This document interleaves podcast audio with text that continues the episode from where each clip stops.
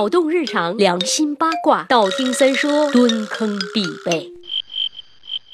春水初生，春林初盛，春风十里不如睡啊，不对，春风十里不如你呀。这句诗现在说可能有点迟了，已经晚春了，初夏了。可是我就乐意念，你不扶摇我呀。夏天呢，真是一个露肉的季节呀。亲们的肥减的怎么样了？五月的你伤悲吗？你三爷已然一夜瘦回大学前上秤不过九十斤。行，我知道你们要说什么，好女不过百，不是平胸就是矮。三爷我一米六四点五，这顶天立地。的大个子就是没胸，怎么了？胸这个东西真是沉的是自己，爽的是别人，何必呢？你们说是不是？再说了，差不多就行了。身材单薄瘦削，穿衣服才拉轰啊，有木有？为了迎接这个荡漾的夏天，我在淘宝上泡了整整一个星期，买了 N 多的 T 恤和热裤。是的，我就是意图在微博上时不时的露个腿什么的，赶在天热起来以前，衣服已经到货鸟。说实话，姐就是这么自信，不用试，均马上身就是那么合适，直接好评返现。本来呢是想留到六月再拆包的，可但是我母后的意思是新衣服必须洗了再穿，有没有？有没有？家里的老人往往就是想的琐碎。既然说了是新衣服啦，为什么没穿就要洗呀？洗了一水没形了，不好看了怎么办呀？对于这个问题，我找到了一个标准答案：你是想穿的美美的，还是想皮肤好好的？新衣服之所以在穿之前要洗一洗，是因为衣服为了避免产生褶皱，会添加。某种化化学物质，这种东西会引起皮疹、瘙痒以及各种各样的过敏反应。另外，新衣服的面料中也可能藏有臭虫及其他昆虫或者其他试穿者的残留物。说着说着就恶心了。当然啦，这些不是我意淫的。在我们国家，成品之一并不需要特别标注出是否含有某种抗皱化学品，但在国外情况就不一样了。新西兰进行的一项测试表明，中国制造的衣服中抗皱的化学物质的含量超过安全限定值九百倍。呵呵呵呵呵呵。呵